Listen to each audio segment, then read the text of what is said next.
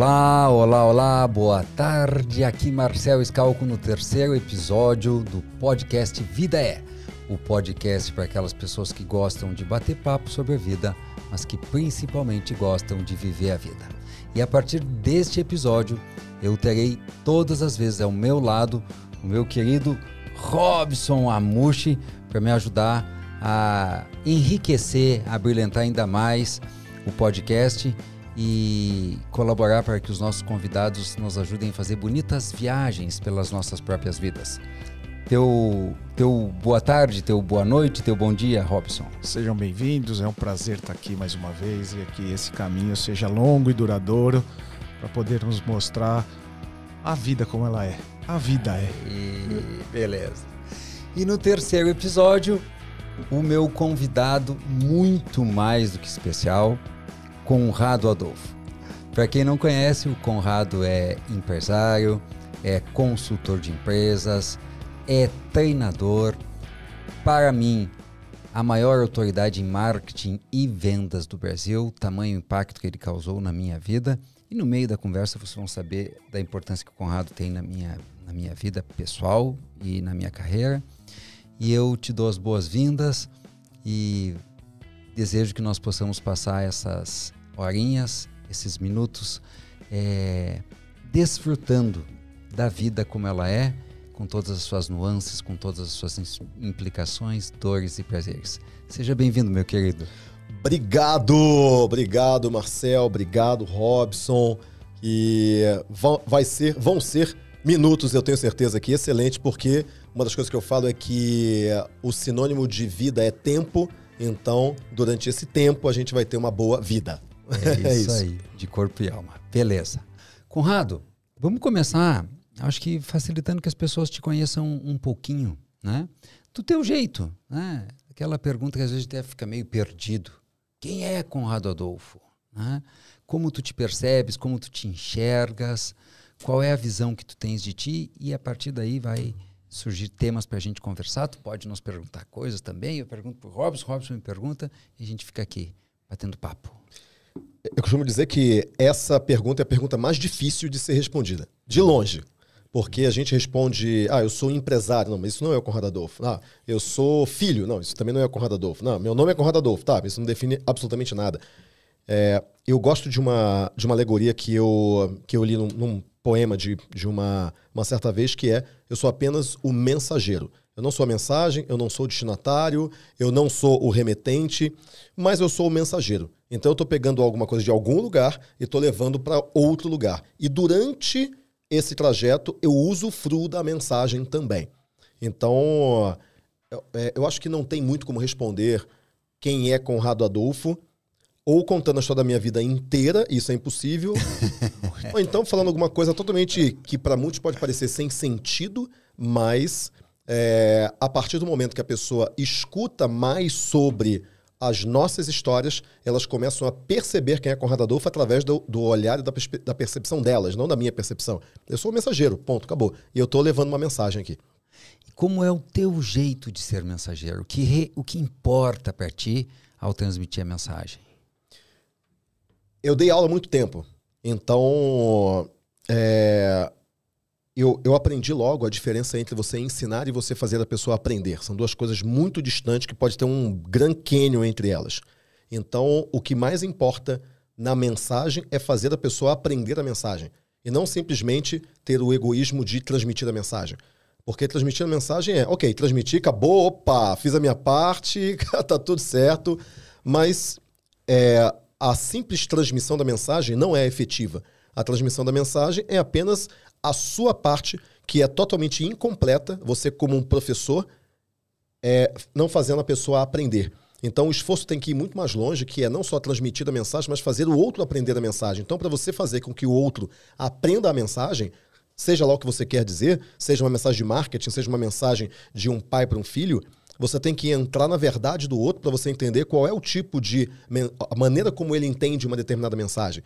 e não simplesmente falar da maneira que você gostaria de falar. Porque isso tem a ver com você, mas se você é um mensageiro, você está entregando a mensagem para o outro e você quer que o outro receba a mensagem, não simplesmente escute a mensagem. Receber é interiorizar. E para isso você tem que entender como que o outro recebe a mensagem.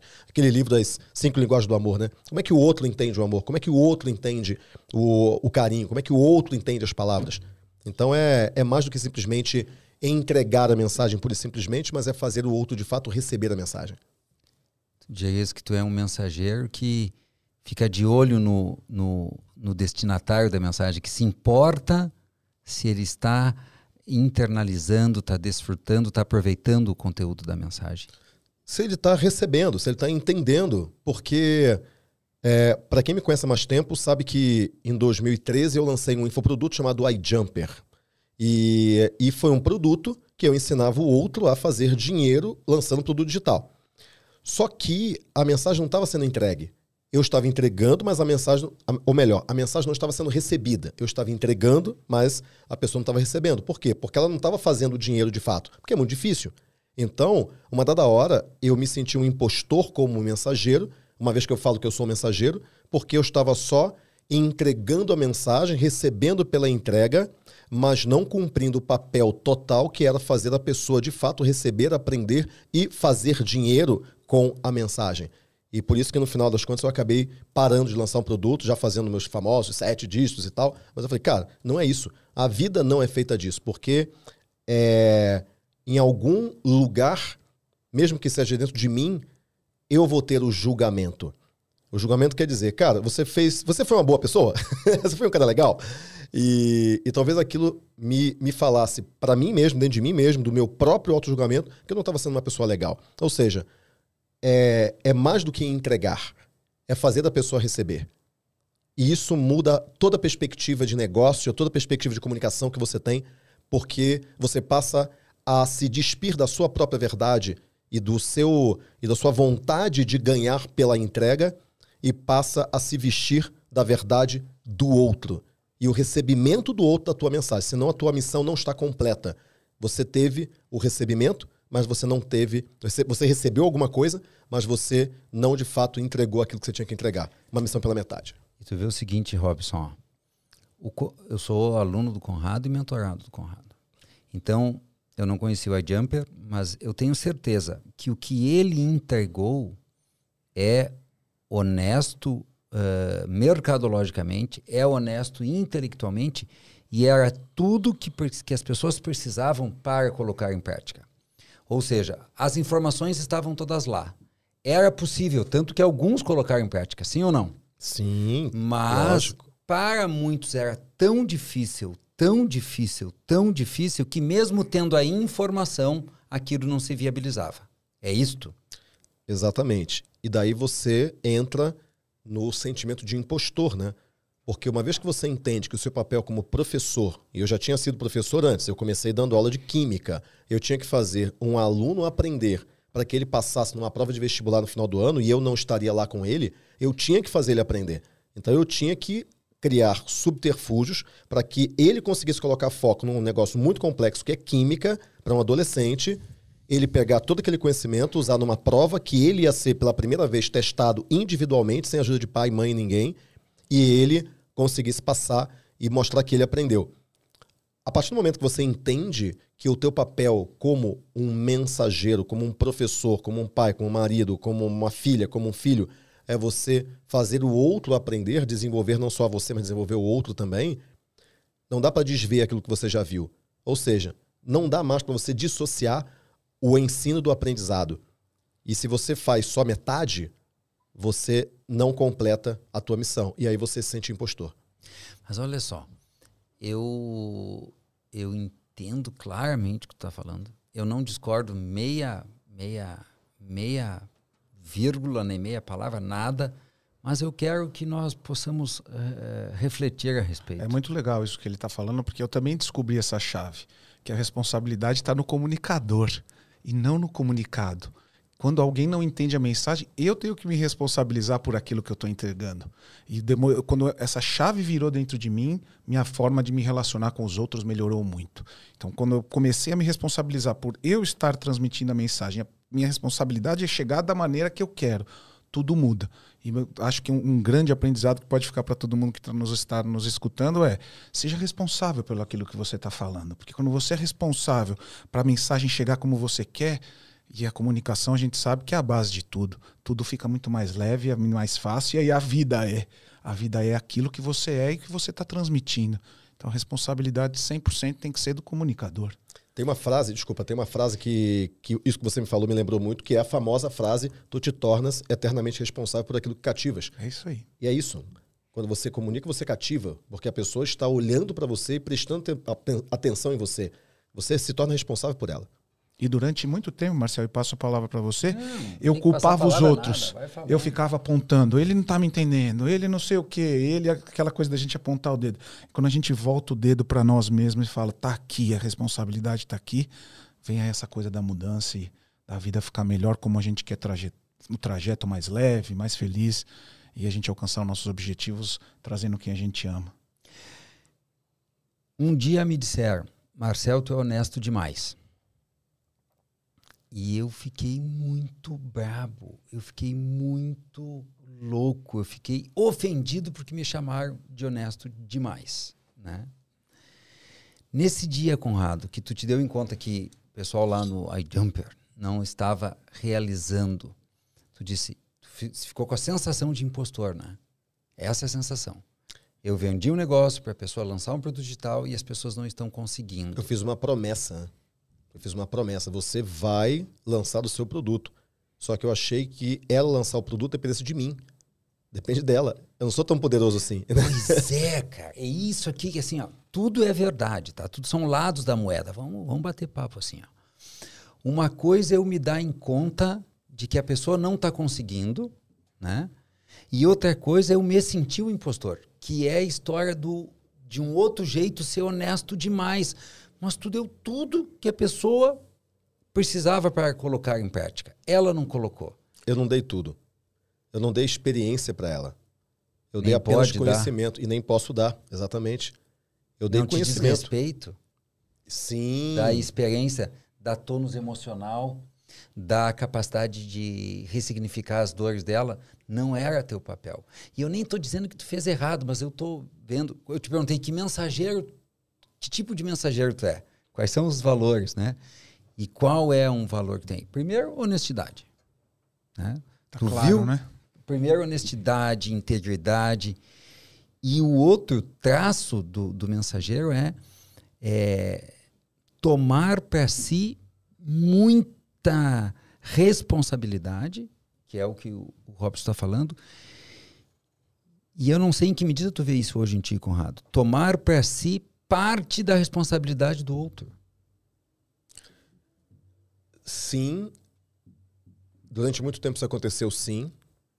Só que quando você promete ao outro alguma coisa que ele vai conseguir, você está indo longe demais na promessa. Você pode prometer aquilo que você vai entregar, não o que ele vai conseguir. Porque existe uma distância muito grande ali. Muito bom. Eu, eu, eu, eu sei disso. E eu falar um exemplo e não estou falando de ninguém, eu odeio falar de outras pessoas, mas estou falando isso porque está me suscitando reflexões. Eu vejo pessoas dizendo: vem fazer um curso, estou tentando não dizer nenhuma profissão porque eu não quero. Mas enfim, é a que está vendo, eu não estou falando de ninguém, nem me lembro de quem. Tu vai ser palestrante. E eu sou palestrante há 25 anos. E eu sei que se 100 pessoas comprarem o curso de palestrante, não sei se uma vai ser. Não sei se uma vai ser. Não porque não é bom palestrante. Também é muito difícil ser bom palestrante. Dar palestras é possível. Mas se viabilizar como negócio ou como carreira como palestrante é muito difícil. E é disso que eu estou falando. E eu fico pensando, por isso que eu estou convidando vocês a, a, pensar junto comigo. Sou eu que estou errado, que eu não consigo fazer essa promessa? Eu não consigo fazer essa promessa? Ou está errado aquela pessoa que faz essa promessa? Porque veja bem, ela diz: tu vai ser palestrante. Eu não sei a promessa é, detalhadamente, mas ela ensinou como é que faz a palestra, início, meio e fim, ensinou onde que coloca as mãos. É, ensinou... Ou então você vai ganhar 20 mil reais, você vai ganhar 100 mil reais, você vai ganhar 50 mil reais, 300 mil reais, Bom, você vai emagrecer, tá um monte, você vai... Tá um monte de gente dizendo perca 5 quilos em 7 dias. Cara, das 100 pessoas que compram, não fazem, as pessoas seguem fazendo. E, Eu gosto muito daquela metáfora que é assim, do para-brisa. Eu tenho que limpar o meu lado, mas a outra pessoa tem que limpar o lado dela também. Não, porque daí entra num jogo que, que eu já sofri mais e que eu sofro menos, assim, ó. Se tu não prometer pe- pra pessoa que ela vai ser um palestrante, dizem que ela não compra. Depende. A promessa muito agressiva, e hoje eu já fiz promessas muito agressivas. Eu tô falando isso sabendo exatamente o que eu tô falando. Eu tenho certeza.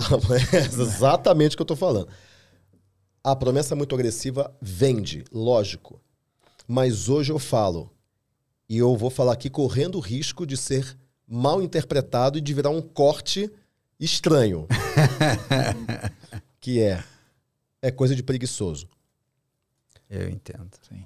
Porque existem muitas outras maneiras de você fazer a promessa correta daquilo que você realmente vai entregar, de você vender bem, e talvez você não venda 40 milhões, você vai vender 10. Qual é a diferença entre 40 e 10? Talvez você não saiba, mas É você vai aí. criar um negócio de longo prazo. É isso aí. Tem. Desculpa, só mais uma, uma coisa importante. Um dia, um, eu tinha uma agência, e aí chegou um rapaz para mim para contratar o serviço da agência, aí foi lá em 2000 bolinha, e ele falou o seguinte: Conrado, eu tenho um negócio de leilão de um centavo. Não sei se vocês lembram o que que era leilão de um centavo, que era você comprava lances a um real. Então, eu comprei 10 lances num leilão. Então, você comprava o lance a um real e cada lance que você dava aumentava o preço do produto em um centavo. Não era leilão de um centavo, era leilão de um real, mas tudo bem, né? Chamava leilão de um centavo. Então, imagina 100 pessoas, cada uma, digamos que comprasse 10 lances a um real. Então, aquele ali tinha um dinheiro ali que eram mil reais. E elas começavam a dar lances num produto. E o produto aumentava um centavo. Uma pessoa dava o último lance. Então, uma pessoa ganhava. Todas as outras, 99 perdiam. Dinheiro, não tempo, perdiam o dinheiro delas. Na esperança de ganhar um negócio com uma barganha incrível. A promessa é muito grande. A barganha é um iPhone por R$ 1,20. Mas a questão é que tinha um monte de gente que perdia dinheiro ali. E eu falei pra ele, cara, eu se fosse você, eu não montaria esse negócio. Ele já, tava, já tinha montado, já, na verdade. Mas por quê? Porque é um negócio baseado em infelicidade. Muita gente infeliz pra um ser feliz. Exatamente. Muita gente infeliz para um ser feliz. Quando você pega a loteria esportiva, também é um negócio baseado em infelicidade. Mas o cara gasta tão pouco que a infelicidade dele se dilui em todas as dores que ele tem e é por isso que ele está jogando loteria esportiva. Então, ou loteria, nem sei como é que é o nome agora. Então, é, quando você monta um negócio que só você fica rico, só você ganha dinheiro, você está colocando um negócio baseado em infelicidade. Não é de longo prazo. E pior, você não só está fazendo aquela pessoa infeliz porque ela não conseguiu, mas ainda pior, ela está achando que ela não conseguiu por causa da incompetência dela, porque tanta gente conseguiu, por que, que eu não consegui? Eu sou o incompetente da parada. Eu deixei de lançar o iJumper quando eu recebi um e-mail. Um e-mail. Foi só um, não foram 40, foram um, foi um e-mail. Um e-mail de um cara que me escreveu falando o seguinte: é, Conrado, infelizmente, eu não vou conseguir comprar o seu produto, custava lá 4 mil reais. É, e eu vi que essa era a última esperança que eu tinha na minha vida de conseguir alguma coisa. E que. Mas eu não vou conseguir comprar porque eu sou um perdedor, eu sou um loser, bababá, bibibi, bababó. Olha o mal que eu fiz para aquele cara. Eu não só dei esperança para ele, como na hora de falar o preço, eu tirei o brinquedo e falei o seguinte: você queria esse brinquedo? Ha! Você não vai ter. Porque você não pode ter esse brinquedo, não é para você, seu pobre. Horrível. Quando eu li aquele e-mail, eu lembro até hoje, aquilo me doeu profundamente. E, tipo, na semana seguinte, a gente lançou o produto. Não, tinha lançado já, o cara não podia ter comprado. Na semana seguinte, eu falei, galera, a gente nunca mais vai lançar esse produto. Para uma equipe de 30 pessoas, em que a gente não sabia o que a gente ia fazer depois. Não sabia. O que a gente vai fazer então? Não sei. E a gente passou dois anos e meio no limbo, tentando achar alguma coisa. Ali, né? Trocando dinheiro ali para pagar a folha e um monte de gente indo embora e todo mundo falando, cara, tá maluco e tal. Eu tava fazendo os meus famosos milhões. A questão é, aqui dentro tava tudo errado. Eu Sim. tinha que seguir um outro caminho. É isso que eu falo da mensagem. É isso que eu falo de você ter a responsabilidade pela promessa que você faz. Uhum. E então nós chegamos aonde onde eu estava, onde eu era chamado de honesto demais, né? Eu estava ouvindo uma fala do Mário Vergara, aquele professor de, de, de inglês. Ele e o irmão dele. É que do? Sobral. É, do Sobral. E uma conversa de irmãos, assim, batendo papo e tal. E o Sobral perguntou para ele assim: O que que tu faria diferente? Cara, nada, nada, nada, nada eu teria feito diferente. Porque hoje, hoje ele é multimilionário, né? Aí daqui a pouco ele disse: Não, eu faria uma coisa diferente. Eu faria uma parada mais verdadeira. Porque a gente sabe que ninguém fica fluente em seis meses, né? E aí ele disse: não teria mudado muito.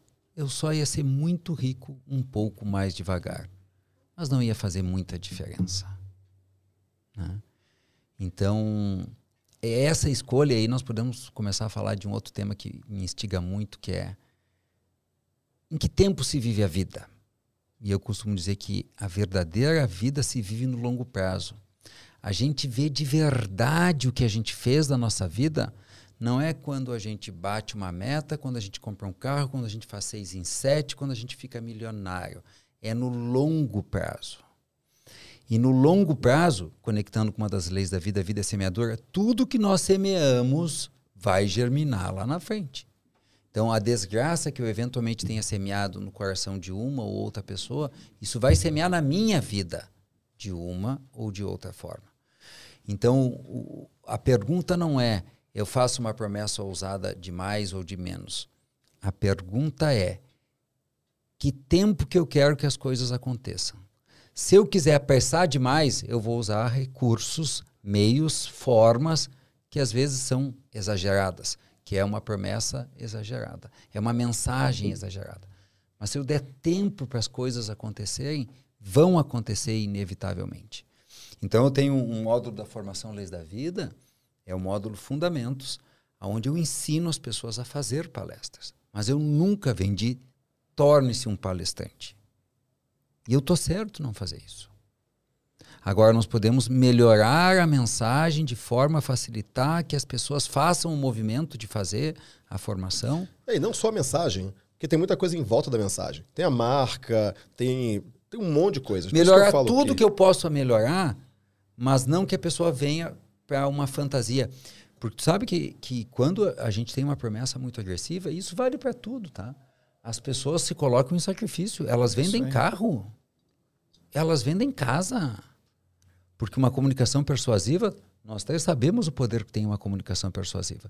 E se pega uma pessoa menos sólida no seu núcleo emocional, uma pessoa mais frágil, bom, deixa eu contar uma história para vocês, não tem nada a ver, mas foi o que me surgiu, a gente está aqui seguindo o fluxo. Tinha um treinamento antigo chamado PDL. E funcionava assim: eu ficava com os alunos e vinha algumas pessoas recepcionar eh, os alunos que saíam. E a minha colega Magda ficava dando uma palestra. E aí eh, a Magda estava na palestra e ela disse assim: Bom, nós vamos encerrar a palestra porque já nos chegou a mensagem de que o Marcel está pronto com os alunos. Quando ela disse isso, eles começaram a se olhar assim: ela recebeu uma mensagem, uma mensagem. Quando, quando a mensagem era um recado, alguém que fez positivo para ela, positivo atrás da sala. Quando ela me contou essa história, eu digo: então entendo por que, que é tão fácil manipular as pessoas. Uma coisa muito legal que vem aqui nesse bate-papo é pro mais. Eu ganho, Conrado ganha, Marcel ganha, o público ganha. Quando essa promessa talvez seja totalmente positivo e, e seja comunicada é, sem esse sacrifício e sem a gente fazer essa manipulação, talvez a gente entregue num tempo maior, mas que a gente ocorra no mesmo objetivo. Né? A constelação familiar que a gente gosta, muito a gente traz esse pilar, e tanto eu quanto o Marcel fala, pro a vida, pro mais. E esse mais, mais, mais, mais, talvez faça é, nós entregarmos de uma maneira que as pessoas não precisem entrar nesse sacrifício e recebam a mensagem sem achar que é lá do, do além. Onde todos concordem, né? onde Porque- flua. Porque ao mesmo tempo que aquele jogo, como é que é? Leilão de um centavo, Leilão era um muita centavo. gente feliz, né? Se eu, se eu tenho a certeza, sei lá, eu, vamos pegar, que 100 pessoas vão comprar e uma vai fazer algo com aquilo, 99 vão ficar infelizes, cara. É muito pesado, cara. É muito, é um dinheiro pesado que eu recebo. Exatamente. E aí a questão é o nível de consciência, né? Porque se você não tem essa consciência, para você tá tudo bem. Sim. Porque não existe o nível de consciência para entender que um negócio baseado muito mais em infelicidade não sobrevive ao longo prazo. Pode ser depois, pode ser depois. Não sobrevive ao longo prazo. Simplesmente porque a, a, a pressão que o grupo de pessoas infelizes faz para que aquele negócio acabe, porque elas não conseguiram resultado, é muito grande. Só que algumas vezes elas não conseguem resultados não porque elas não deram o último lance. É porque elas nunca escreveram um texto que dirá a tal de uma copy. Porque elas nunca viram uma planilha que dirá fazer uma, uma conta numa BM, num Facebook e olhar dados que ela não sabe nem o que, que é. Por isso que eu falei, você não consegue entregar experiência. Você tem que entregar aquilo que de fato o cara consegue para ele ir para o próximo degrau. Não para ele ir para o quadragésimo próximo degrau. Porque não dá para dar esse salto. Ele tem que cumprir todos os degraus. E aí a questão é você se esvaziar da sua verdade, que já está no 39 degrau, indo para o quadragésimo, e querer que a pessoa saia do terceiro e vá para o trigésimo degrau. Não dá, não tem como. Tem um tempo para as coisas acontecerem. Então, quando, quando, quando você tem essa consciência, daí você entra em conflito. Porque te falam, você tem que fazer uma promessa agressiva, porque isso vende mais. Só que aí você faz a promessa, vende, mas você se sente impostor. E daí você entra em conflito. Não tem dinheiro que valha o conflito. Porque o dinheiro vai vir de qualquer maneira. É só você entender quais são as novas regras daquele novo jogo que você agora tem consciência. O dinheiro vai vir. Fazer dinheiro não é algo complexo, uma vez que você tem as regras. Agora, fazer dinheiro sem saber todas as regras, sem consciência delas ou burlando elas, você vai fazer dinheiro, mas em conflito. E aí, E dói. e dói. E dói muito porque é uma dor interna, não é uma dor externa. E às vezes a pessoa nem conecta a causa ao efeito. Tem a dor, mas ele não sabe a origem da dor, por causa do nível de consciência de novo. É azar, foi a minha equipe, foi o mercado, foi a pandemia, mas ele está arcando com as consequências da lei da vida, vida semeador. Ele semeou lá, tomou de uma forma equivocada, não levou a maioria das pessoas envolvidas por mais, e aquilo começa a cobrar um preço, como tu diz. A que custo eu consegui aquilo? Porque tem um custo, a vida cobra. A vida cobra. É isso daí, exatamente. Então, eu me lembro que quando eu estava dando aula em cursinho, um, um, um aluno chegou para mim, o Leandro, ele chegou para mim e falou: é, Eu vou fazer ciência da computação. Assim, eu olhando para ele, falei: Cara, você é completamente de humanas. Não existe nenhum resquício de exatas em você. Nada. Eu sou de exatas, eu posso falar isso. Não tem. Acabou. É outro perfil que que ser. Você tem que nascer de novo para fazer exatas. E, e aí eu falei para ele: não, cara, não faz sentido você fazer ciência da computação, você não vai ser feliz lá. Você tem que fazer humanas. E ele acabou fazendo filosofia. A questão é que durante muito tempo eu fiquei me perguntando: será que ele fez filosofia porque eu falei para ele, influenciei ele a fazer filosofia? Ou será que ele fez filosofia porque de fato ele teria escolhido filosofia de qualquer maneira?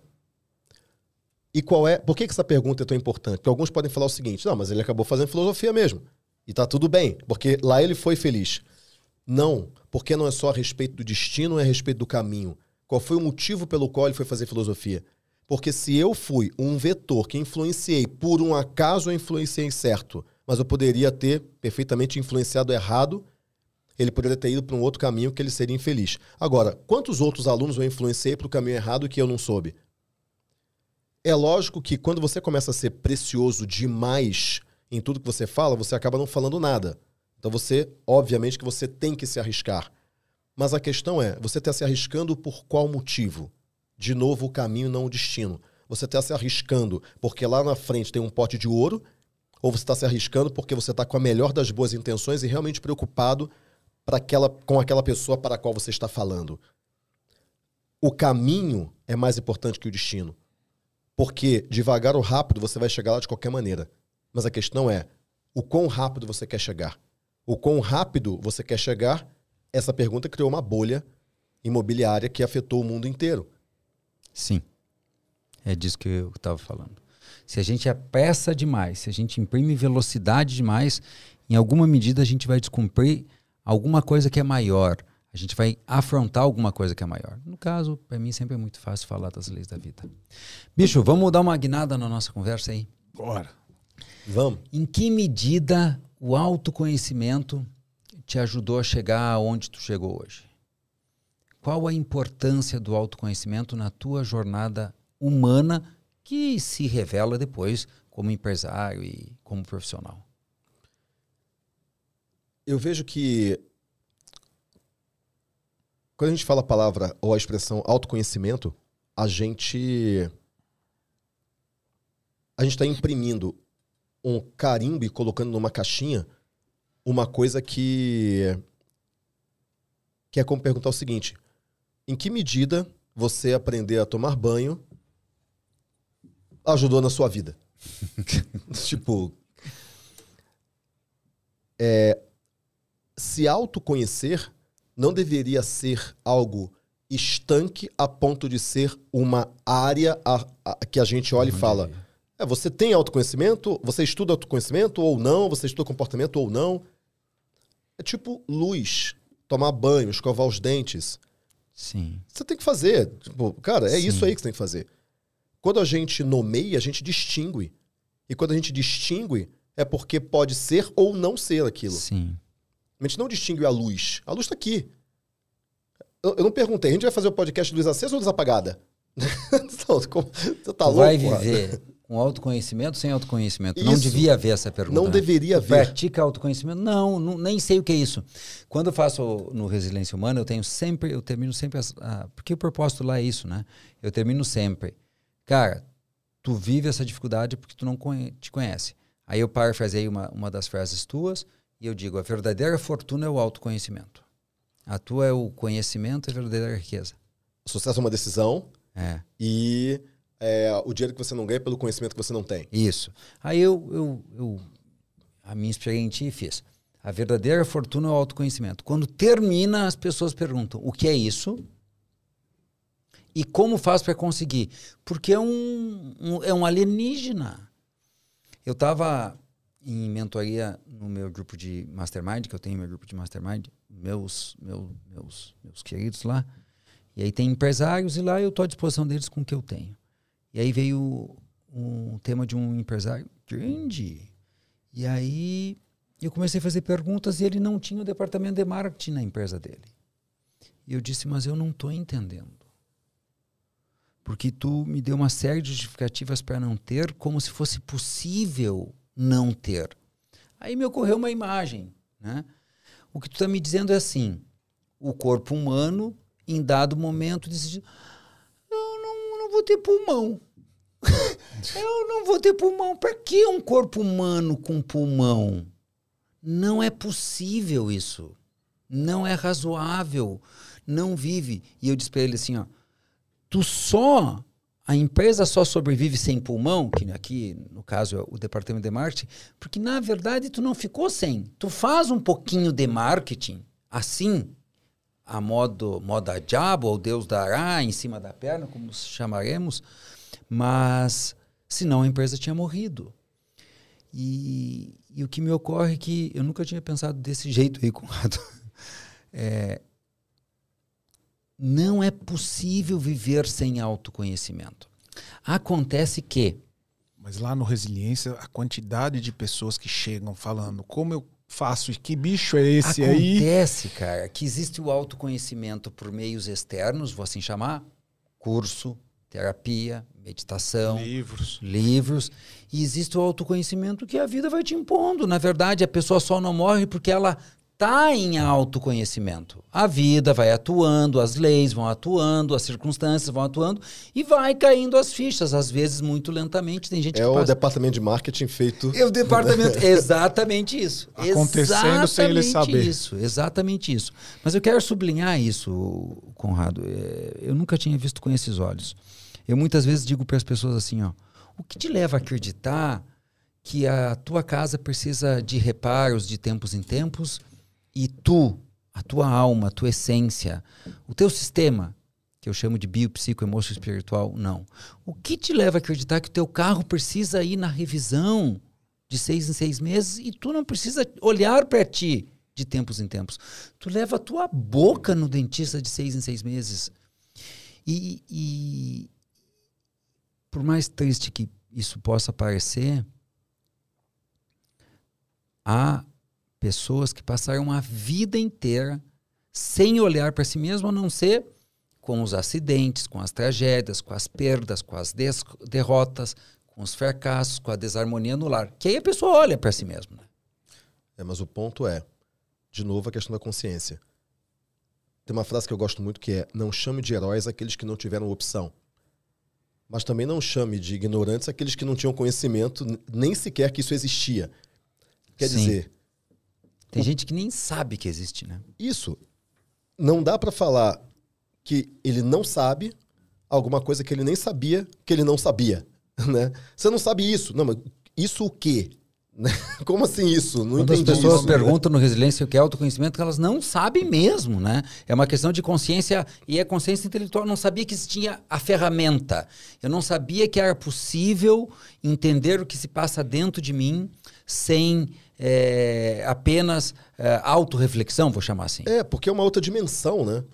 Porque o que se passa dentro de mim é como é que tá o meu pulmão, meu coração, meu fígado, meu rim.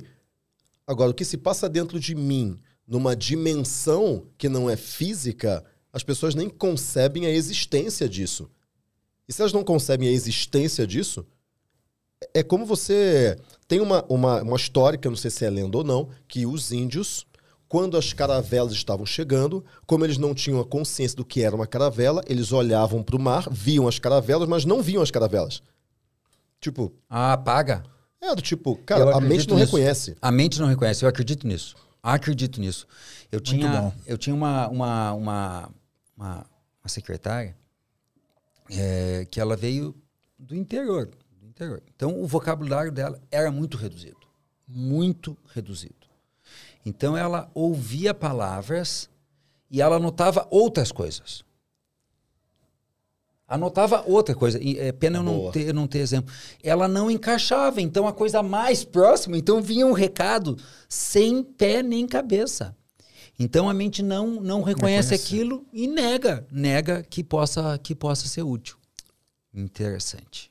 E aí, a questão do autoconhecimento. Por que, que é tão importante o- os veículos que falam para a pessoa que existe algo mais?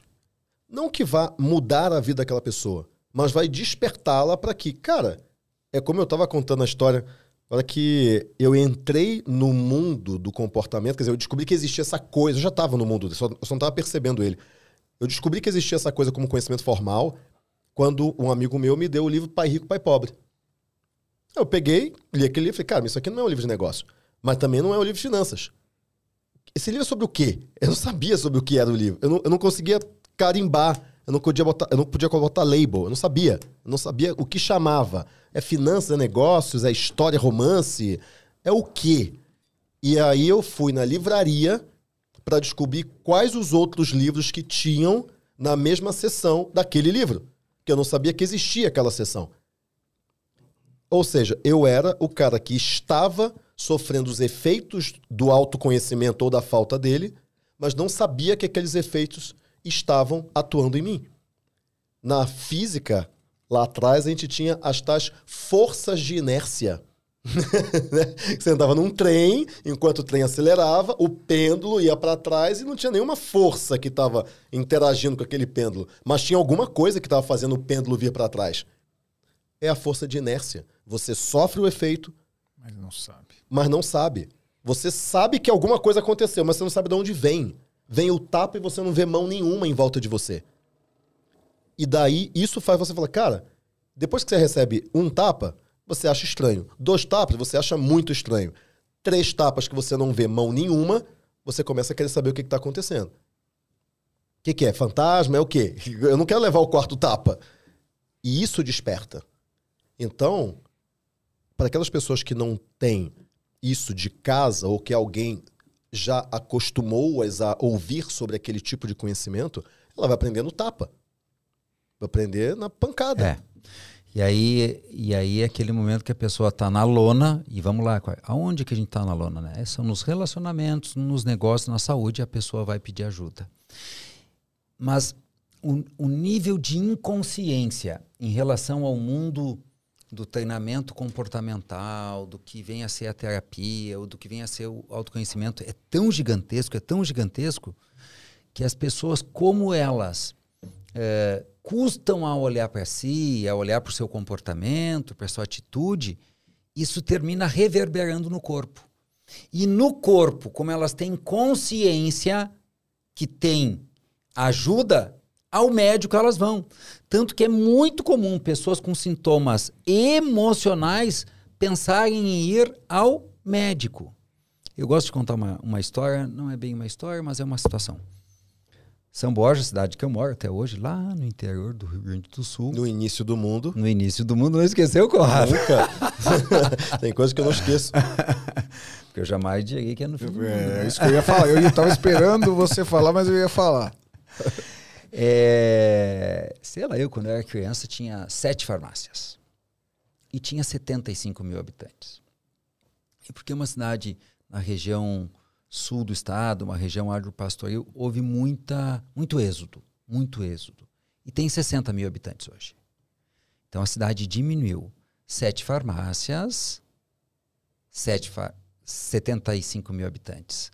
Hoje tem 60 mil habitantes e tem 35 farmácias.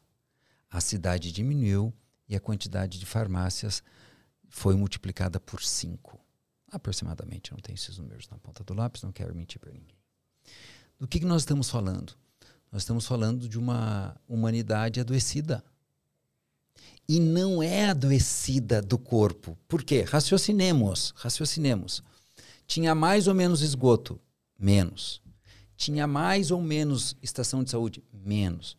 As crianças escovavam mais ou menos os dentes? Escovavam mais. Tinha mais ou menos informação? Antigamente, menos informação, menos.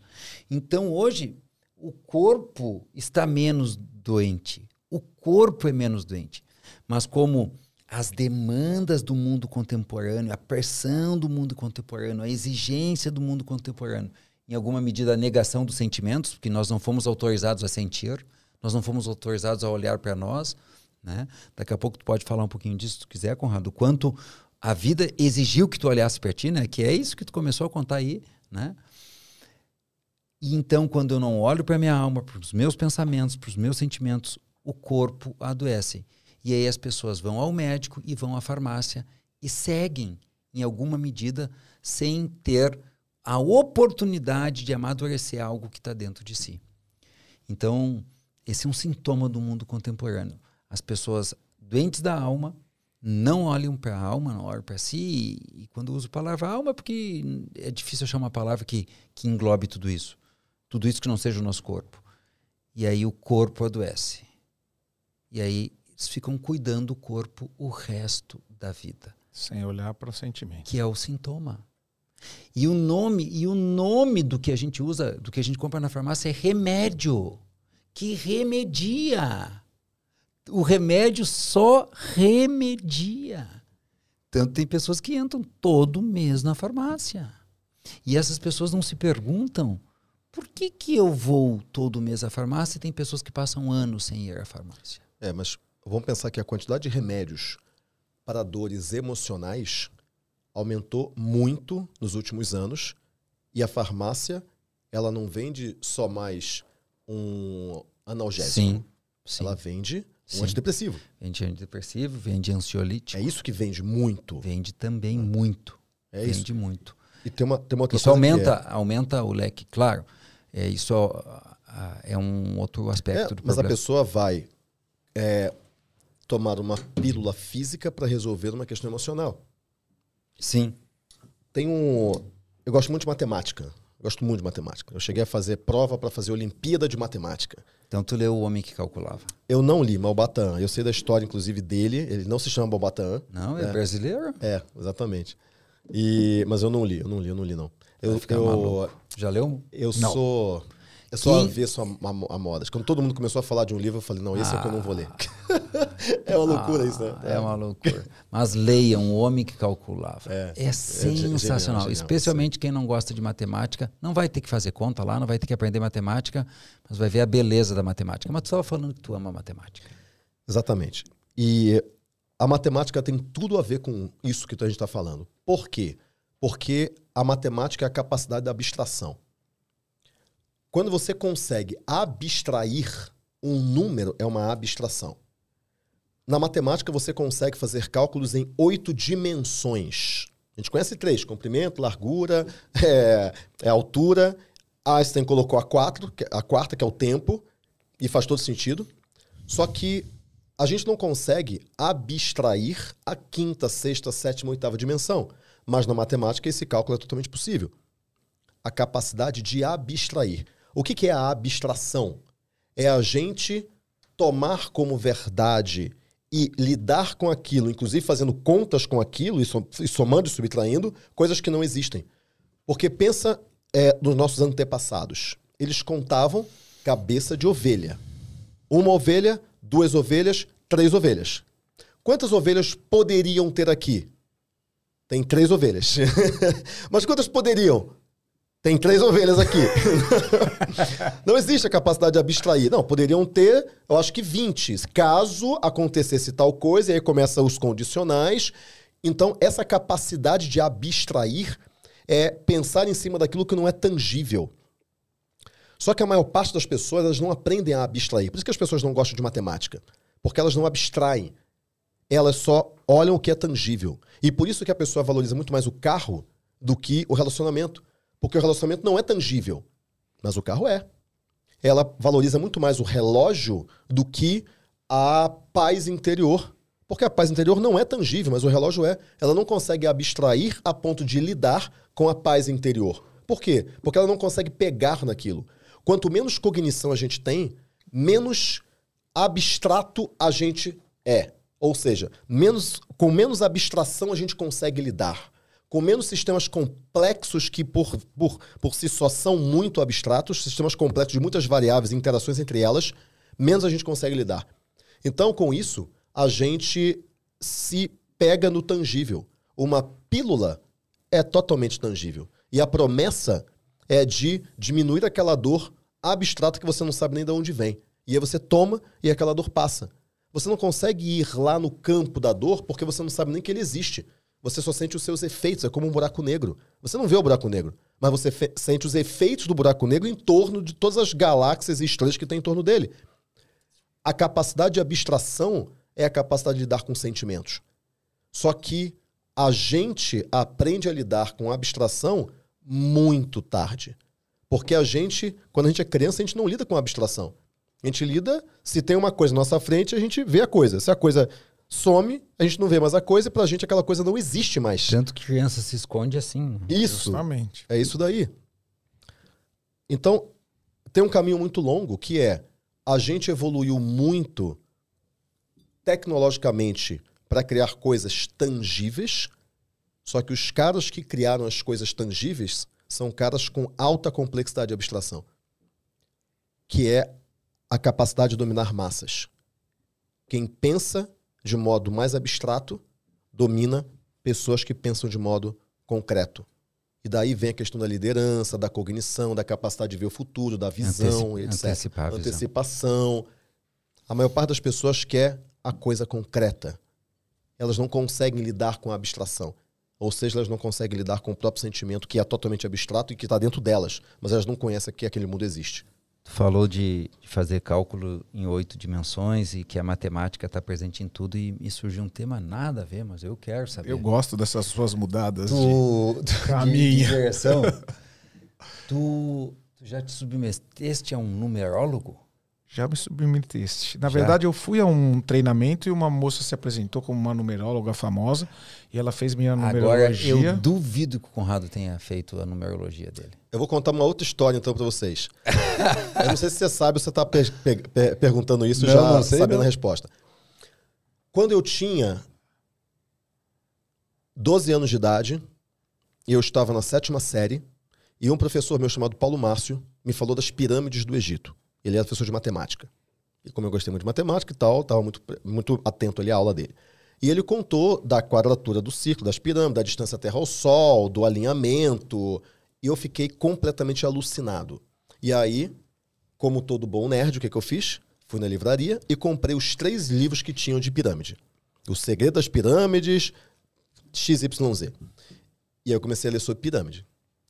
Só que, quando você entra no campo da metafísica, uma coisa puxa a outra. Aí do, o livro do lado era livro de quiromancia. Aí eu li o livro de quiromancia. Aí depois tinha um livro de astrologia. Bela Dar, conhecimento de astrologia. Aí o livro de astrologia. Aí eu comecei a fazer mapa astral. Aí tinha o livro do tarô de Marsella. Aí eu comprei o livro de tarô, comprei, vinha junto com as cartas de tarô, arcanos maiores, e eu comecei a colocar carta de tarô. Ah, par, Conrado! Muito eu bom. virei Rosa Cruz. eu fiz curso de viagem astral. Eu li Viagem de uma Alma, que é um livro clássico de viagem astral. E por aí vai. É, eu fiquei dos meus. Eu, o primeiro livro que eu li, na verdade, eu li do Pirâmides e depois eu li Eram os Deuses Astronautas, Eric von Däniken, uhum. né, que deu origem ao Alienígena do Passado. E eu devo ter ficado, cara, não sei, muitos anos nisso. Devo ter ficado uns cinco anos nisso. Imerso.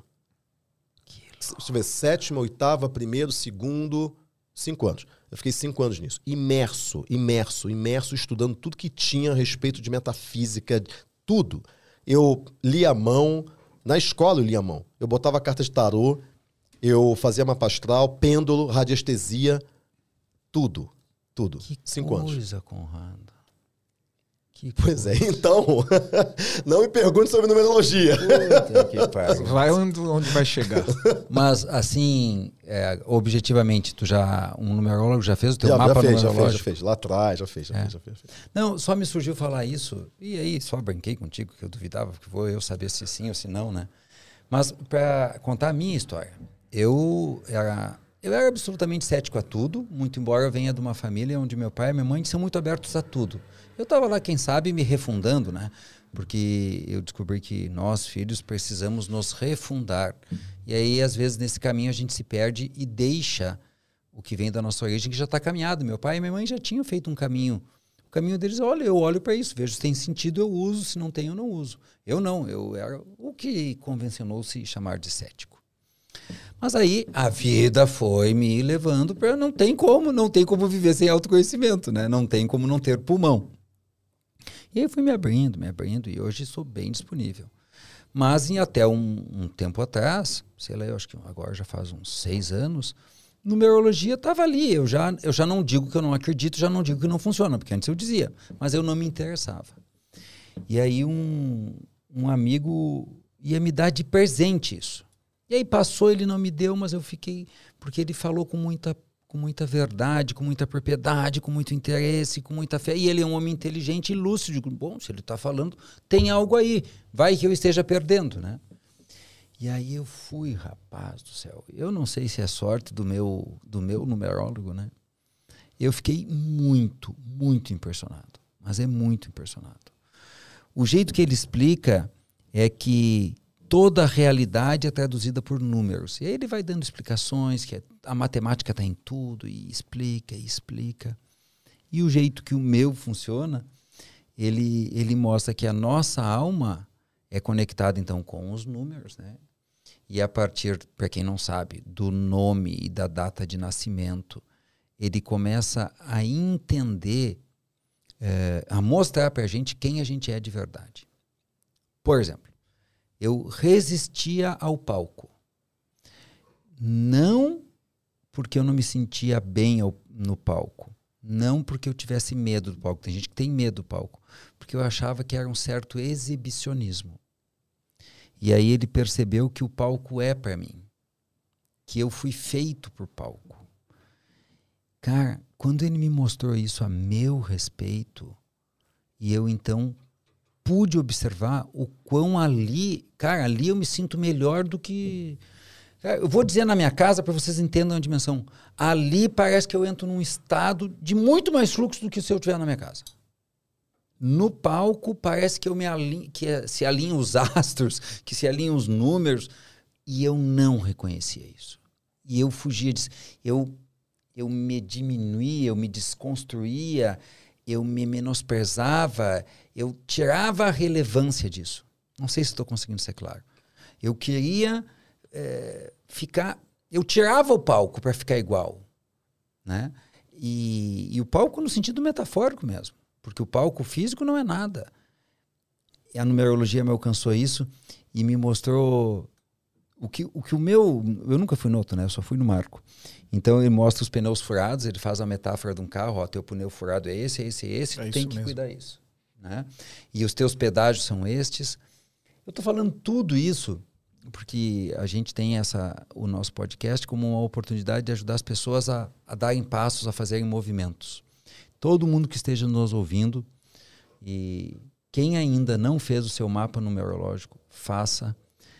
Eu, eu costumo dizer que o nosso trabalho é um simples restabelecimento da verdade que o meu trabalho de treinador comportamental faz, de mentor faz, do Robson, é restabelecer a verdade. A gente está numa ilusão, numa matrix, que é o domínio da mente, a mente distorce toda a realidade, a gente já nem sabe mais quem a gente quer, o barulho mental. E o trabalho de meditação, de treinamento, vai, vai, vai abrindo, abrindo, e a gente vai voltando a ser quem a gente é de verdade, o que também é conhecido como se melhorar. Quando a pessoa está se melhorando, ela não está se melhorando, ela está voltando sem que, sem que ela é. Ela estava disfuncional porque a mente dela estava muito barulhenta. E nesse caminho, um mapa numerológico por um sério ou uma séria profissional de numerologia mostra quem a gente é de verdade. Nossas forças, nossas habilidades, nossa luz, nosso poder. Eu queria deixar essa recomendação porque é tão pouco tempo. Vou falar da minha experiência. Duas horas, te dá o teu mapa numerológico que tu vai olhar para o resto da vida e ali ajuda a quebrar a nossa mente, que insiste em é, nos desqualificar, nos tirar força, nos cobrar, nos exigir o que a gente não tem para dar. Isso é outra coisa, né? Quando tu sabe quem tu é de verdade, tu para de tentar ser o que tu não é. E para de resistir a ser o que tu é. Então eu, eu particularmente tentava ser muita coisa que eu não que eu não era, muita. E não permitia ser o que eu realmente era. Por exemplo, eu tentava ser o melhor administrador do mundo. Eu sou um bom administrador porque tenho inteligência e tenho estudo, mas eu não sou o melhor administrador do mundo. Então isso permitiu que eu cada vez mais apressasse o processo de delegação para minha equipe. E ao mesmo tempo, eu parei de resistir às luzes, ao palco, à vitrine. Paguei modo de dizer, né? Eu venho resistindo cada vez menos. E a vida vem nos apresentando outros caminhos, só não a numerologia. Né? Parece que dentro do meu caminho desse autoconhecimento, várias metodologias foram me mostrando, sempre se apresentando para eu voltar para esse meu interno, esse quem eu sou de verdade. Então, talvez também não só a numerologia, mas como outros caminhos estão se apresentando. E se você puder pelo aquele que faça mais sentido e faça você se conhecer, vá. Como a gente Vários. falou lá no outro Vários. podcast, no antigo, quem não assistiu, é, escutou, vai lá escutar. Episódio 2, com Robson Ramos. Episódio 2, que existem vários caminhos e várias estradas para você chegar nesse quem eu sou, né? e se, simplesmente se abra para poder, porque eu também era muito reticente, falava não, para que terapia? E talvez venha essa coisa da consciência terapia para louco, foi colocado lá para gente, para que olhar para isso? Simplesmente faça e, e apanhe e, e, caia. Mas talvez agora com todo esse momento que a gente vem vivendo, se abra para esse novo, para esse caminho que se surgir para você. É, é.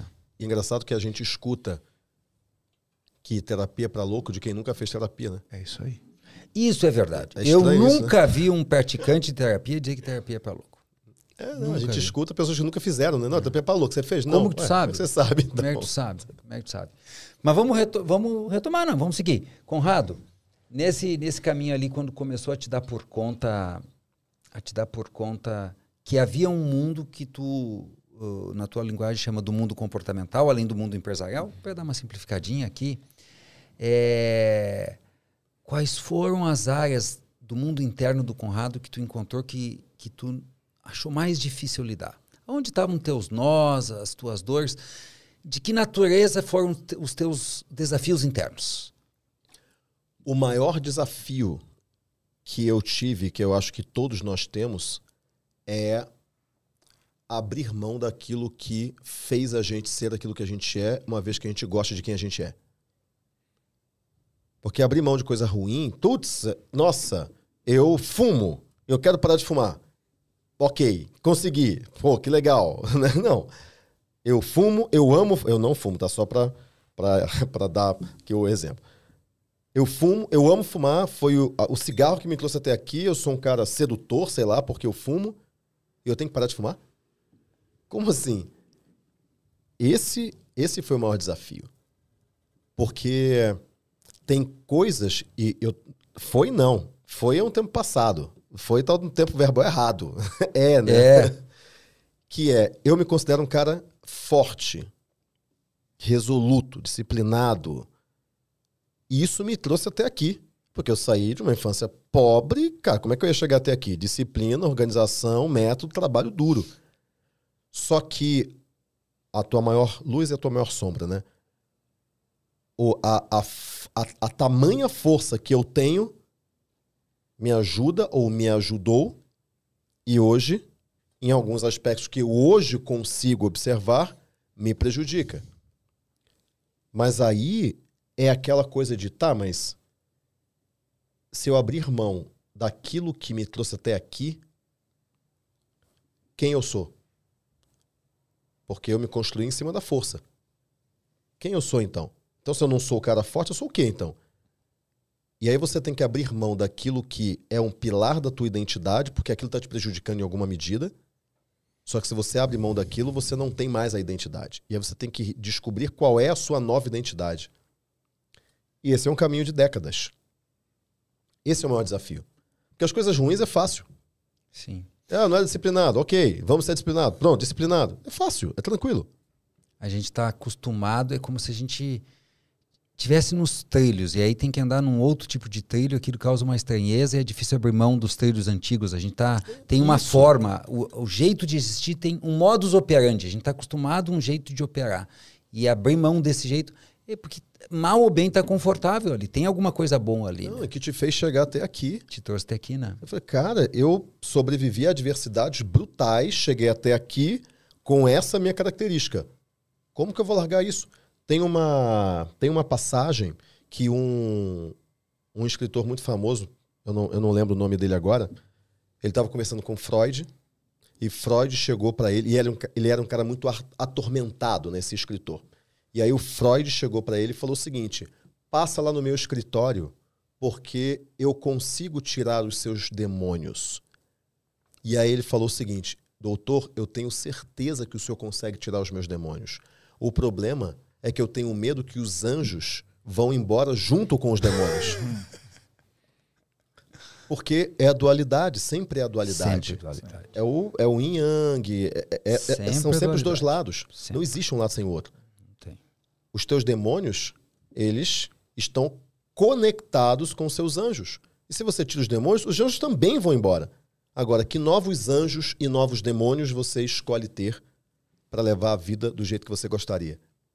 Essa é uma pergunta muito difícil de ser respondida. Muito difícil. Porque você não enxerga outra maneira de conviver com anjos e demônios assim como você tem convivido com os seus. Você não quer outros anjos e demônios, você quer os seus. Você não quer que eles vão embora. Só que algumas vezes eles precisam ir embora. E aí você perde a tua identidade. Esse é o maior Sim. desafio, de longe. Sim. Eu tive um insight disso que você está falando, é muito legal. Um outro dia que eu falei, as adversidades, as sombras, os demônios sempre vão estar presentes. Né? A gente vai ter que ser resiliente, sempre olhar para aquela diversidade para a gente poder melhorar e alcançar aquilo que a gente quer. Aí eu falei, por que, que eu não crio meus demônios? Em vez de esperar eles chegarem. Por que eu não crio as minhas adversidades antes que ela chegue? Porque ela sempre As vai chegar um, crises. uma adversidade. Tu cria a crise, tu antecipa a crise. Antecipar os demônios. Aí você acessa essa luz, que eu concordo plenamente. Morte e vida, sombra e luz. Viver, morrer. Então por que, que eu não antecipo esses demônios de vez eu ficar esperando chegar do nada para que aquilo venha com uma velocidade? E antecipar, como o Marcel diz, esses demônios para eu poder acessar esse anjo que a gente tanto quer. E das ferramentas de, de desenvolvimento comportamental, Conrado, é, ao longo da tua trajetória, eu sei que tu já fez todo tipo de curso e vários tipos de ferramentas. É, é só para a gente ilustrar para quem está aqui, né? Qual para ti, pessoalmente, a gente não, e nós não vamos falar agora de que foi a melhor. Para ti, pessoalmente, qual foi a ferramenta de desenvolvimento humano, de treinamento comportamental que para ti conseguiu fazer te mudar de patamar mesmo, assim? Todas vão ajudando. Sim. Tem um. Antes de eu responder essa pergunta, eu tenho que fazer um disclaimer. Um dia, um, um aluno chegou para mim e de um curso e falou para mim, de um curso meu, né? E falou para mim, cara, esse seu curso foi muito melhor do que o outro XYZ que eu fiz. Ah, Aí eu falei, não, deixa eu corrigir. Ah, não, aqui eu consegui enxergar coisa que eu não tinha enxergado antes. Eu falei, esse curso só fez você enxergar porque o outro curso sim. tinha feito você caminhar pra caramba. Você chegou aqui pronto. Foi fácil pra mim, né? Perfeito. É assim mesmo. Então, dito isso, eu vou falar qual foi a ferramenta que mais me impactou. A ferramenta que mais me impactou foi a hipnoterapia, foi a hipnose. Mas porque quando eu cheguei lá, eu estava preparado. Eu já tinha feito muita coisa. Mas muito. Eu tinha feito três formações de PNL, tinha feito duas formações de hipnoterapia também, já tinha feito é, coaching, já tinha feito, já tinha ido no Tony, no Brandon, cara, já tinha feito um monte de coisa. Mas um monte de coisa, lido doses cavalares de leitura sobre comportamento, sobre cérebro, sobre mente, sobre como é que a gente funciona, corpo, um monte de coisa. Aí eu cheguei na hipnoterapia. Cara, foi fácil. Para hipnoterapia foi fácil.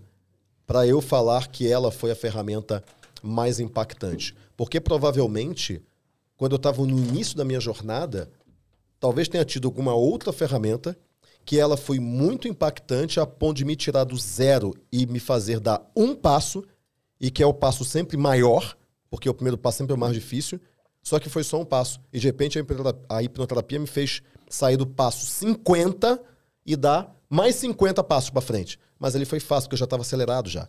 É muito fácil botar para acelerar um pouco mais o negócio que já está andando já. Mas eu não tenho a percepção. Porque a primeira ferramenta me fez só dar um passo. Foi só um passinho só. Mas aquele passo é o maior degrau, é o degrau mais alto que tem. Todos os outros são menores. Então, quando eu falo hipnoterapia, eu tenho que fazer o disclaimer. né? Porque senão fica, fica estranho, fica falso, fica não bom. legítimo.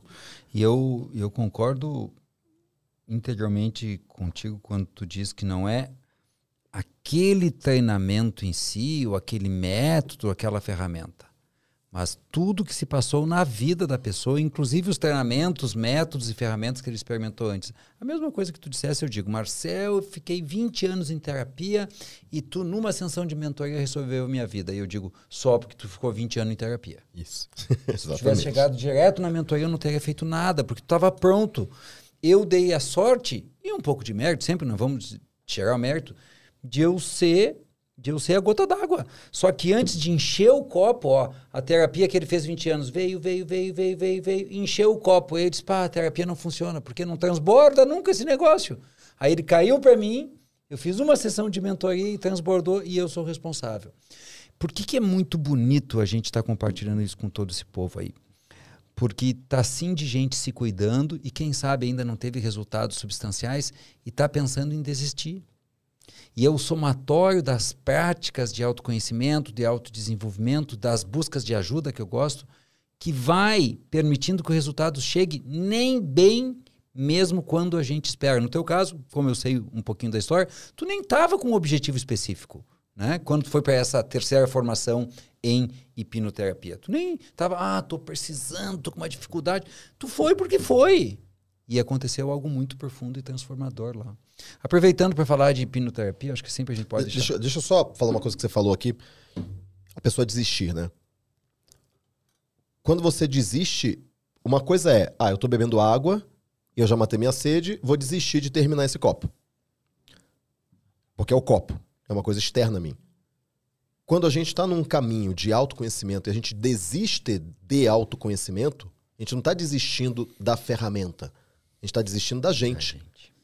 Porque a ferramenta só funciona na gente. Ela não funciona por si ou per se. Ela funciona na gente. Tem que ter a gente para ela funcionar. O copo, ele pode funcionar com outras pessoas, ele pode funcionar sozinho, eu posso usar ele para apoio de livro, apoio de papel, qualquer coisa.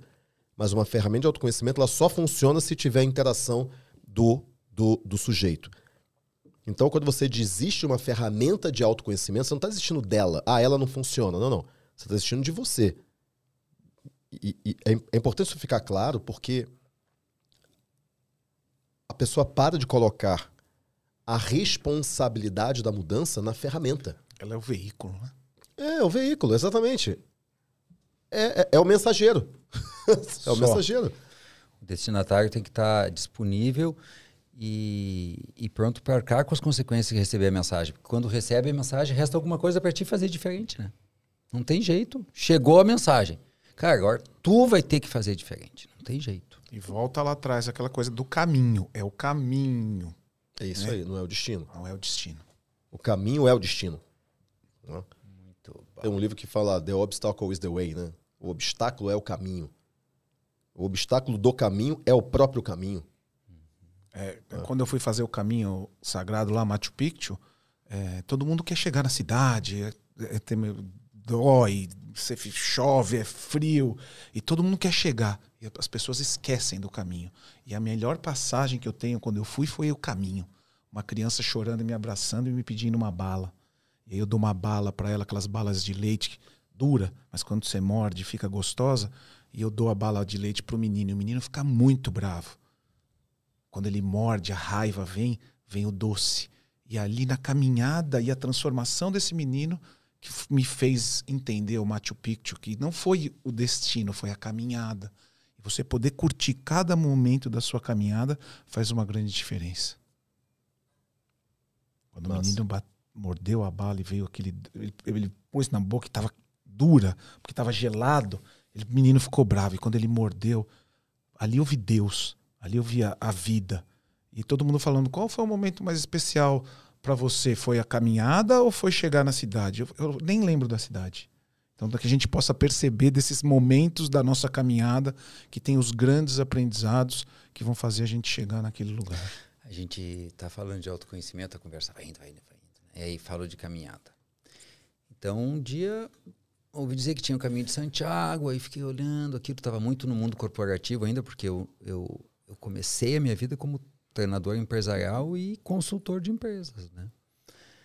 Mas observei Santiago de Compostela quando eu vejo um caminho que parte da minha cidade e que vai até Santo Ângelo, porque a região que eu moro é a região das missões jesuíticas guaranis no Brasil. São sete povos fundados por padres jesuítas espanhóis. E a sua cidade é, é uma delas? É a primeira. É Por isso que é São Borja. Por isso que é São Borja. E todas têm nome de santo. Todas têm nome de santo. Boa. Todas têm nome de santo. E São Borja é a primeira, foi quando eles vieram. Eles já tinham fundado no Paraguai, na Argentina, atravessaram o Rio Uruguai, fundaram São Borja em 1682. E quantas cidades são? Sete? Sete. Sete povos das missões. O famoso número sete, né? Sete, quarenta. É, pois é. E aí, um maluco inventou de fazer um caminho pelos sete povos das missões a pé. E eu estava já nessa mais disponível para experimentar coisas diferentes. E, e eu venho eu venho de uma formação assim e os meus principais eh, professores e mentores falam muito do silêncio e, e- e da solitude, né? E tinha um grupo. Então tinha grupo, cara, mas nesse grupo o pessoal vai ouvir música na caminhada. Nesse grupo o pessoal vai querer falar, fazer fofoca um do outro na caminhada. E eu quero só, só ficar comigo mesmo. Aí eu digo, não dá para eu fazer sozinho. Rapaz, E eu fui fazer sozinho. Como era São Borja, minha esposa me deixou. Quando, quando ela passou com as crianças assim, me deu um medo, porque eu ia fazer uma caminhada de 325 quilômetros por 15 dias sozinhos. E para completar, eu entro na estrada de chão, é assim que a gente chama lá em São Borja, estrada de chão, passa um caminhão boiadeiro e levanta um pó que pareceu, que eu, pareceu uma outra realidade, se fosse, fosse um portal. Assim, digo, meu Deus, vou passar 15 dias aqui. Eu não conheço quem tenha feito uma caminhada longa como essa e que nunca mais tenha feito de novo. Eu tenho um cliente que ele fez mais caminhadas que eu já. Eu, numa segunda caminhada que fui fazer, saindo de São Borja, também conheci uma família de seis senhores, já com alguma idade, todos com mais de 60 anos. Irmãos, e eles caminham todos os anos. Eles vão descobrindo, porque tem roteiros no Brasil e no exterior. Agora nós vamos para o Brasil, vamos para Santa Catarina, vamos para a Alemanha, vamos caminhar na Serra da Canastra, sei lá eu. Mas por que estou falando isso, seu doido? Primeiro, porque eu sou doido. Segundo, porque eu me lembrei que simplesmente ficar consigo mesmo, criar um espaço para tu uh, estar menos suscetível aos estímulos mais comuns, telefone, rádio, televisão, problemas do mundo externo, já permite um amadurecimento. Tanto que as pessoas não sabem explicar por que, que elas voltam a caminhar. Porque, especialmente na primeira vez, os teus pés terminam 325 quilômetros. A pé, no sol. Teus pés terminam, dor nas costas, tu não come direito, porque, enfim, nos caminhos nem sempre a comida é boa, etc, etc. E tu volta, e tu volta, e tu volta. Porque tu vai se encontrando contigo mesmo simplesmente porque tu fica contigo mesmo. Mas nada disso é racionalizado. Ninguém racionaliza nada numa caminhada. Tu só chega e tem algo aqui. Eu não sei o que é. É se encontrar consigo mesmo. É você, na verdade, né? É exatamente. É, um re, é, de novo, um restabelecimento da verdade por outros meios. E eu não quero deixar passar da hipnoterapia, porque como a hipnose de palco é muito mais conhecida do que a hipnoterapia e do que a hipnose ericksoniana, eu não posso deixar passar. Para aqueles que não sabem que é hipnoterapia, não pensem. Eu não vou deixar ninguém fazer eu me transformar em galinha. Eu não vou deixar ninguém fazer eu comer uma cebola achando que é uma maçã. Eu, eu falo isso com o risco de ser mal interpretado, que a hipnose de palco é um desserviço a uma ferramenta tão poderosa como é a hipnoterapia. É exatamente o mesmo escárnio que as pessoas fazem do autoconhecimento sem saber o que é. Até de coaching também, né, cara? Que é uma judiaria, uma ferramenta maravilhosa. Maravilhoso. Isso. Então, é um. É o. Uma das, uma das técnicas de, de persuasão que se tem é você desqualificar o emissor. Então, tem, uma, tem um livro do, do Schopenhauer que ele que fala como, como vencer uma, uma, uma, uma discussão mesmo sem ter razão. E, e uma das coisas que ele fala é desqualifique o emissor. Por exemplo, comece a criticar os erros de português dele. Não, mas você fala errado. O que, é você quer me convencer? Aí, você falou errado aí. Isso é uma técnica de desqualificação, né? A hipnose de palco é uma desqualificação do emissor do, hip, do hipnólogo, do hipnoterapeuta. Do hipnólogo e da técnica, da ferramenta. Assim como é, o, o cara que usa o autoconhecimento como uma ferramenta de enriquecimento próprio, e não tem nada de errado em enriquecer, desde que você faça os outros enriquecerem claro. também. Né? Também é uma desqualificação. Porque quando você usa uma ferramenta poderosíssima que dá esperança para as pessoas, e que realmente resolve se usada com seriedade para que você tenha ganho sem que ninguém mais tenha, você está desqualificando a ferramenta e fazendo com que todos os outros que trabalham seriamente também sejam desqualificados juntos. E daí você destrói uma coisa que poderia ajudar, mas o egoísmo acaba desqualificando todo, uma, uma, todo um, um conjunto de ferramentas e de pessoas sérias. Então é por isso que eu falo, hipnose de palco não deveria existir, deveria ser proibido. É. Teve, teve, desculpa, só mais um Não, ponto. Teve um dia, problema. quando eu fiz a formação, e assim, eu realmente, eu, eu, eu sou veemente nisso. Teve, é, quando eu fiz a formação, é, uma, das, uma das partes da formação é você ir para Paulista e você hipnotizar pessoas. Fazer a pessoa colar a mão na mesa, fazer a pessoa. E assim, para quem está escutando e fala, isso não existe? Não, isso existe. Ponto. Acabou, ponto. Isso existe. A mão não está colada, mas a pessoa não consegue descolar porque ela acredita que a mão está colada. Justamente. É, é isso. É acreditar na imaginação. E, e daí eu. A gente estava na Paulista, aí.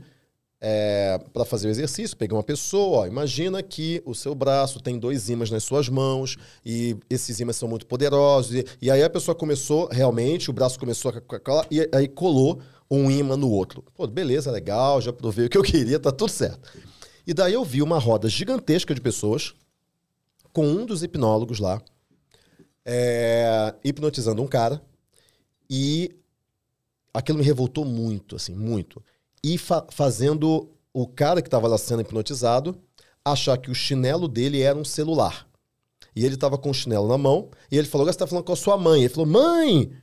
Cara, mexeu com mãe comigo, na minha frente, é, eu não aceito, eu viro bicho, né? E, e todo mundo dando risada do cara. Cara, eu fiquei muito pé da vida. Mas eu fiquei uma. Cara, eu saí lá falei, meu, vambora. Tava com a Cláudia, vambora. Tipo, não dá. Não dá. Eu não vou entrar no meio de tudo e acabar com tudo, né? Não vou fazer isso. Mas eu também não consigo compactuar. Então, vamos embora.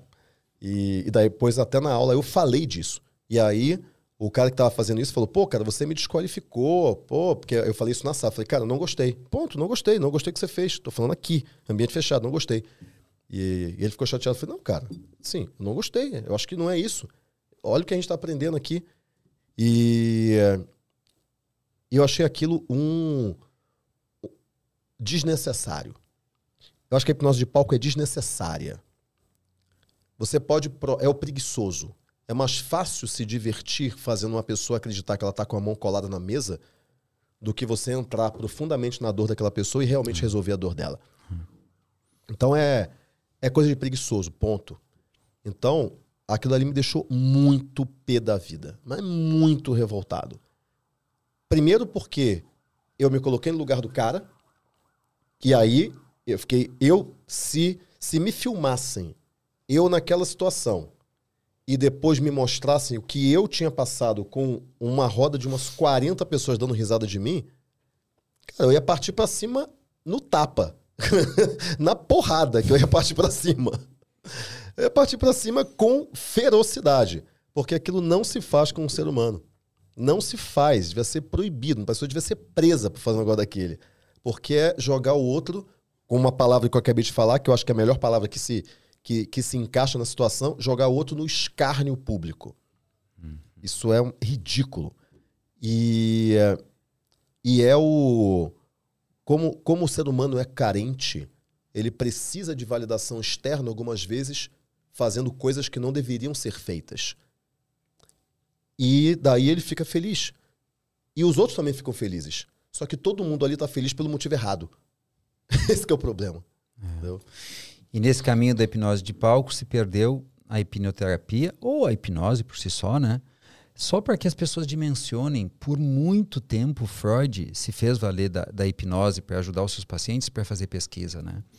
E a, e a hipnose, eu só quero dar um- uma breve explicação. É uma técnica absurdamente simples para que tu acesse o teu inconsciente e ao invés de tu ficar fazendo esforço de adotar novos comportamentos, que é penoso, que está contrariando o que está no inconsciente, tu pode acessar o que estava no inconsciente gerando o comportamento, cuidar daquilo lá no inconsciente e seguir. E esclareçamos, hipnose não é o estado de inconsciência e de perda das faculdades mentais.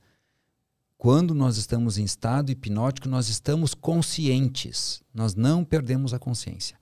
Só eu achei importante dizer isso porque há muita má informação, tu ajudou muito, E como a nossa ideia aqui é incentivar as pessoas a olharem para si, a buscarem o tal do vida é, né, que aos pouquinhos todo mundo vai entendendo o que é, e como existem muitos meios, eu também acho a hipnose um recurso fabuloso. E quando a gente vai somando os recursos, as ferramentas, vai sendo muito, muito lindo. Só uma historinha. Uma cliente nossa tinha um conceito muito claro é, do descumprimento de uma das ordens do amor, segundo Bert Helling. Aí ela fez a constelação, teve um bom efeito sobre ela, mas não tão bom quanto ela desejava. Enfim, ela não reclamou de nada, nem foi conosco a, a, a constelação, nem nada. Mas ela seguiu sendo cuidada por nós daí, e aí ela fez uma sessão de, de hipnoterapia. E lá no profundo, no estado alterado de, de, de consciência, ela reviveu a mesma constelação, o mesmo conceito, a mesma história, a mesma cena, digamos assim, só que daí foi no nível mais profundo.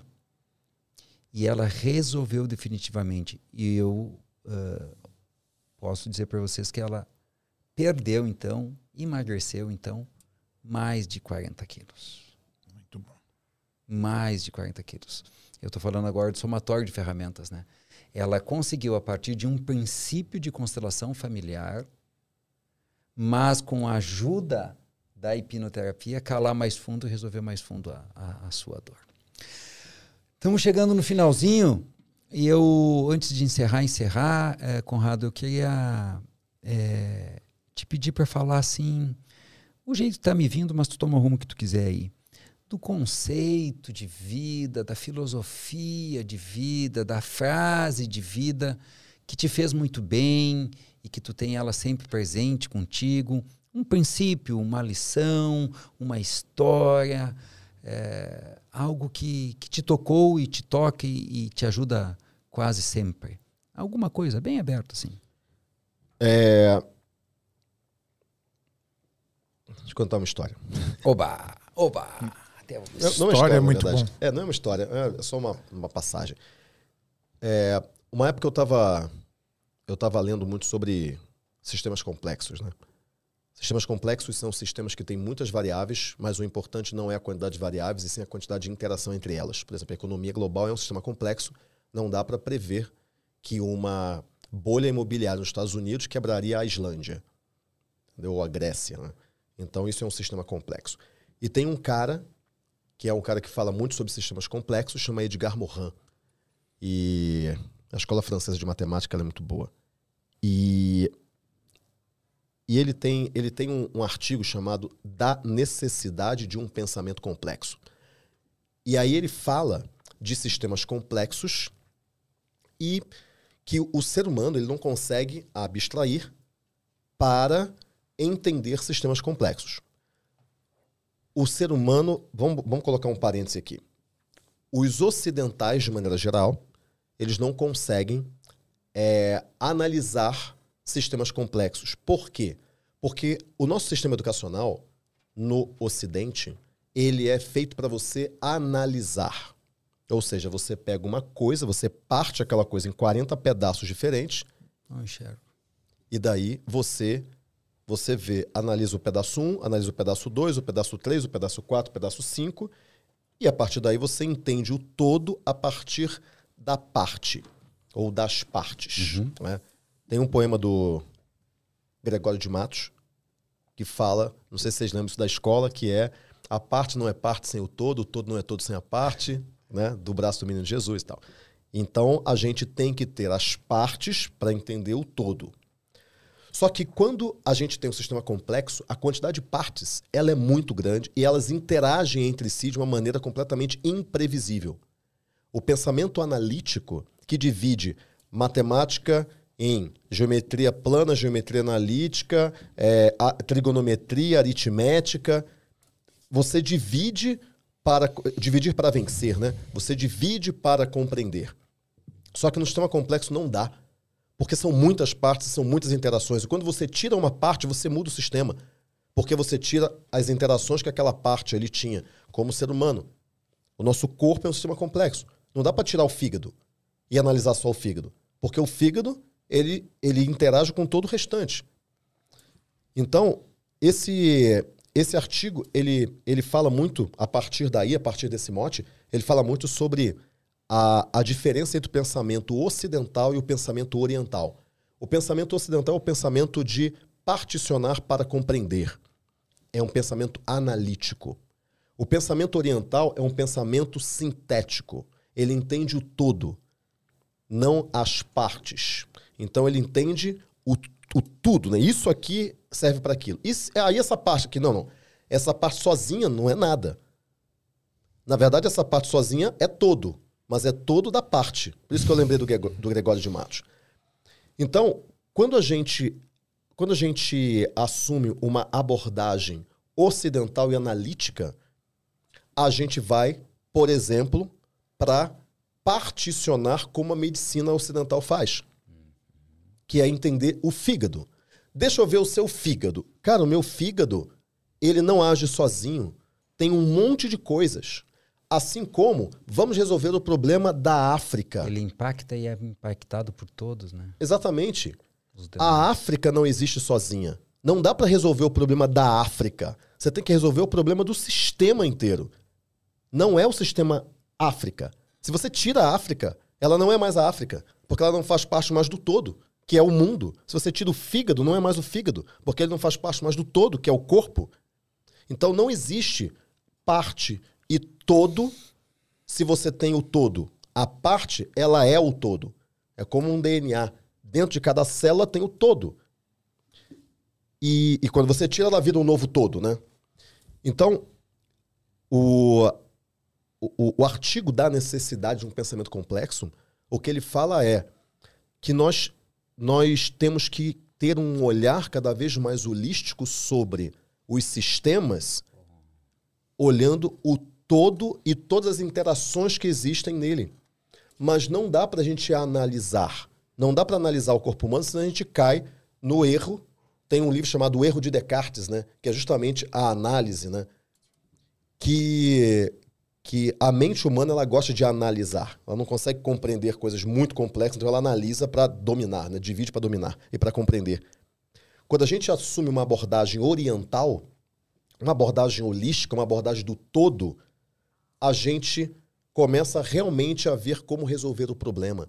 O problema do fígado, às vezes, está no, no baço. O problema da dor de cabeça, às vezes, está no estômago. Não dá para você eliminar a coisa e achar que você resolvendo aquela coisa você resolve tudo.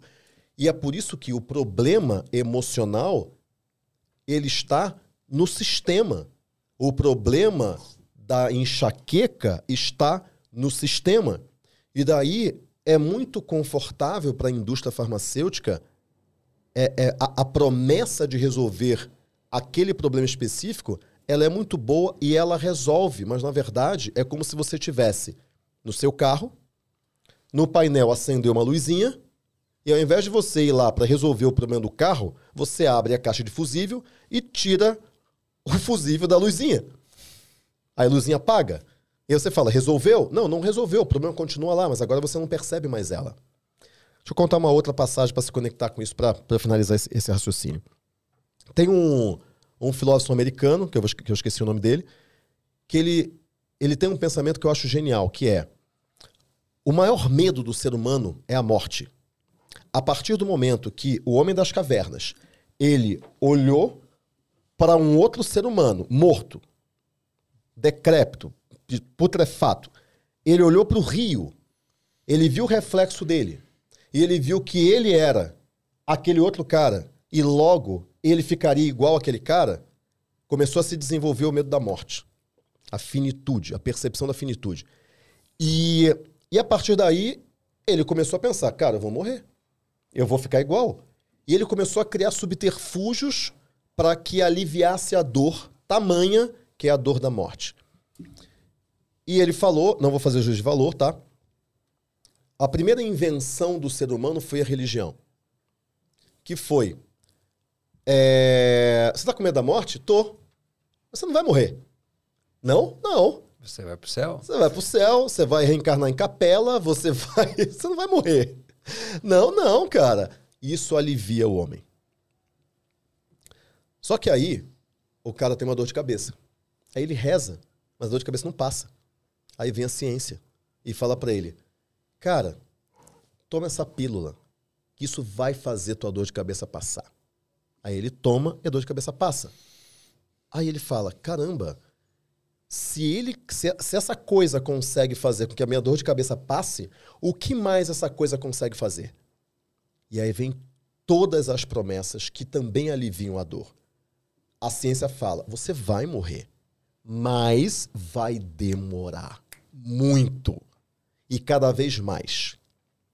E ele termina falando da arte, que a arte não promete nada, mas permite que você grite. E quando você grita, o poeta não finge dor, finge tão completamente que chega a fingir que é dor, a dor que deveras sente.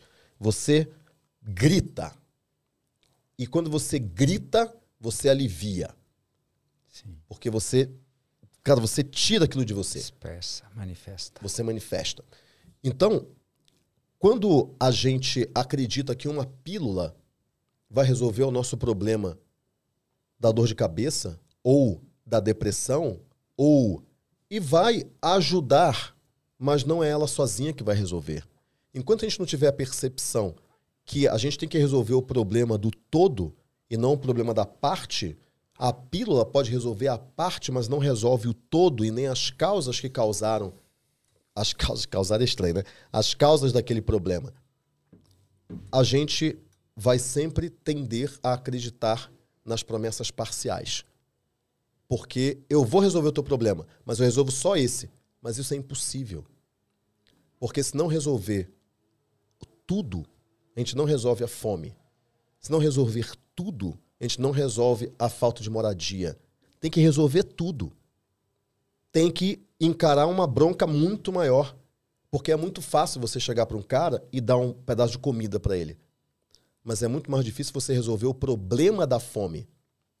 Mas quando você dá um pedaço de um sanduíche para um moleque que está ali na rua pedindo comida, você resolveu, durante um pequeno período de tempo, o seu problema. Não o dele. Eu nem vou falar dele. É. O seu problema. Você aliviou a sua culpa de não resolver a parada num, num nível muito maior. Você não resolveu o problema dele. Ele, ele continua tendo problema. Ele só matou a fome dele naqueles minutos ali. Ele continua tendo. O problema dele é muito maior. Mas você resolveu o seu. Quando você vai lá e doa um dinheiro para uma instituição, você está resolvendo o seu problema. Que é o seu problema da culpa que você carrega pelo dinheiro que você tem e que você não sabe o que fazer com ele. E aí você doa. Legal, doe sim. Porém, saiba que isso não é o suficiente. A bronca é bem maior. A gente tem que ver sistemas, não partes. Quando eu li esse artigo, e eu comecei a. O, o oriental ele não acredita em, em coisas estáticas. O yin yang expressa isso. É, é o movimento. Né, e o movimento. Vida é movimento, né?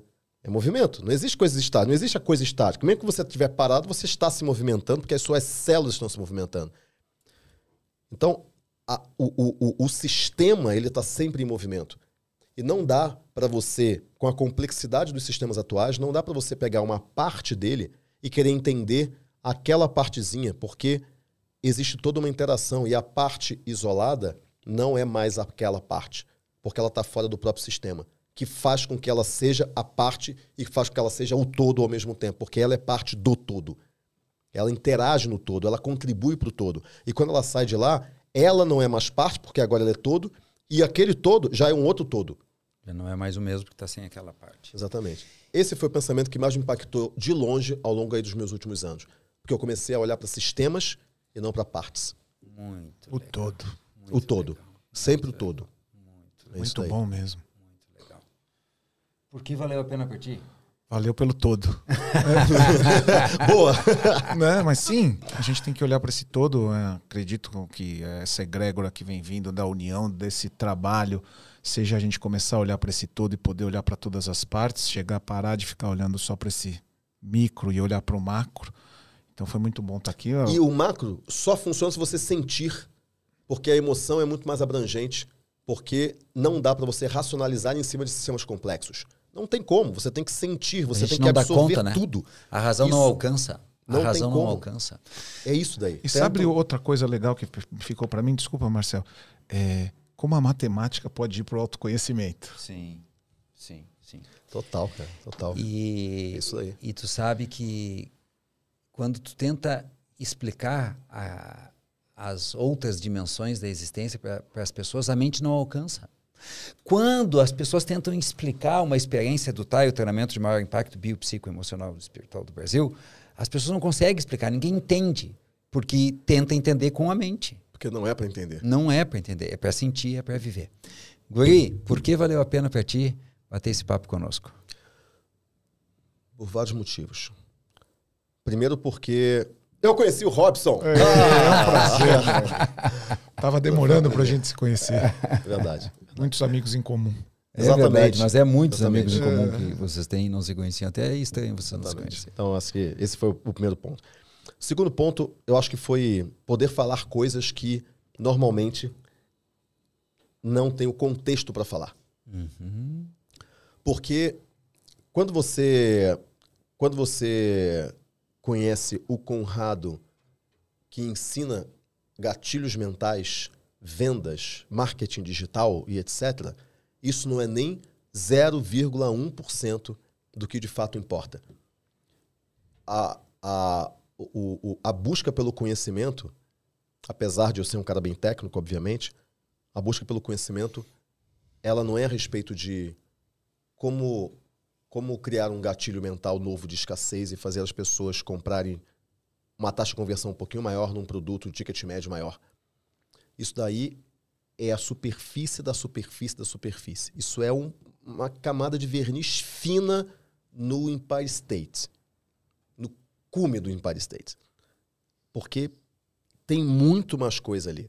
Só que que não nos é permitido em muitos contextos, de fato, expre- expressar aquilo que você tem lá dentro, que você foi acumulando, que você foi pensando, que você foi remoendo ou remexendo, porque isso perde conexão com a maioria das pessoas que nem se esforçam para entender, porque fica muito além. Então, nos contextos de grupo, não é permitido falar esse tipo de coisa, não dá, não, não, não tem como. Quanto maior o grupo, mais superficial você tem que ser que é uma pena, porque isso é uma, uma, uma isso, isso é subestimar as pessoas. As pessoas conseguem ir muito mais longe. O problema é que muitos produtores de conteúdo acreditam que elas não têm a capacidade para não perder o risco de perder a conexão, acabam superficializando demais o conhecimento, sendo que o ser humano, independente do seu grau de instrução, ele consegue ir muito mais longe dentro das possibilidades dele. Muito bom, muito bom. Para mim, valeu a pena por oportunizar vocês se aproximar. Imagino que vai sair daí. De vocês se conhecerem, imagino que vai sair. Dá pra sair bastante coisas, coisa, né? isso eu tenho certeza. E porque foi uma oportunidade, mais uma vez, eu aprender contigo, Conrado. Muito, muito, muito. Eu e o Robson fomos atentos ouvintes, que é mais o nosso papel aqui mesmo. E de. Não é bem te retribuir, porque eu nunca vou conseguir te pagar, né? Não contei hoje a história, mas eu vou só para finalizar. Este livro só existe por causa de Conrado Adolfo. Tu já viu contar essa história, né? Então é mais um jeitinho de nós estar fazendo boas torcas, torcas por mais. Diga. É, Nunca vou conseguir te retribuir. Como se houvesse uma moeda para isso. Não tem, né? Não faz sentido, Não tem. entendeu? Não tem. Não existe. Ah, você fez isso, então eu vou te dar isso. Não tem, não. É só é que é que na falta de linguagem a gente usa as palavras erradas, porque não tem o que expresse mesmo, né? É muito é muito bonito. Uma frase do Conrado, eu, eu vou falar amanhã, né? Acendeu uma chama em mim que nunca mais foi possível se apagar. Olha que bonito isso, né? Que é a chama de um criador de abordagem, porque isso é, é, é uma abordagem hoje, de, de uma teoria, de um método de ajuda, e, e, e, e tu fez simplesmente fazendo o que tu faz todo dia, né? Sem, sem requintes, nada mais, só uma frase, uma frase. Sabe como é que foi? Vou fazer um treinamento cujo nome é Leis da Vida, que eu achava bonito Leis da Vida. E eu disse, eu vou pegar as três ordens do amor de Bert Helling, aí a lei do fulano, do ciclano, e o Conrado disse, não, tem que ser as tuas leis, Marcelo. Mas, que leis? Eu nem sei lei nenhuma. Né? Porque eu ficava pensando como o Bert percebeu isso. Mas ele acendeu uma chama que nunca mais foi possível se apagar. né? Que agora está incendiando e tem gente ensinando leis da vida pelo Brasil aí, cara. E Já uma- tem, já tem palestrantes, leis da vida, é, mentores, leis da Ah, vida. Que massa. Dois anos. Que Dois ma- Não anos. sabia disso. É. Que massa. É, essa é uma grande notícia, uma grande notícia. E é muito bonito porque é, hoje, hoje eu fiquei chocado, né? Agora eu ia encerrar o negócio, eu encerro, vou ter que pagar extra pro Sérgio aqui. Rapaz, hoje tu tava, tu tava dando aula de leis da vida. Hoje tu falou das leis da vida, porque vida é concordância. tu, tu, tu, tu, tu, tu, tu. Eu Tipo, aprendo, né? Meu Deus, Chega uma hora que eu aprendo. mas sabe, assim, eu tô falando um pouquinho de mim aqui, mas, assim, cara, começa a escapar da tua mão. E aí é que fica lindo, né, cara? Quando começa a escapar da tua mão, assim, não sou mais eu que tô falando. Então foi uma alegria, Conrado. Muito obrigado. Muito obrigado, Eu que querido agradeço. Robson, Sérgio e a sua equipe. Ao povo que está lá no YouTube, hoje não, não, não recebi os comentários, não me palpitou. Um beijo para vocês que estão assistindo ao vivo, depois assistam aos cortes. Então esta foi, este foi o terceiro episódio do podcast Vida é, podcast para aquelas pessoas que gostam de bater papo sobre a vida, mas principalmente viver a vida. Obrigado, até a próxima. Obrigado. Obrigado.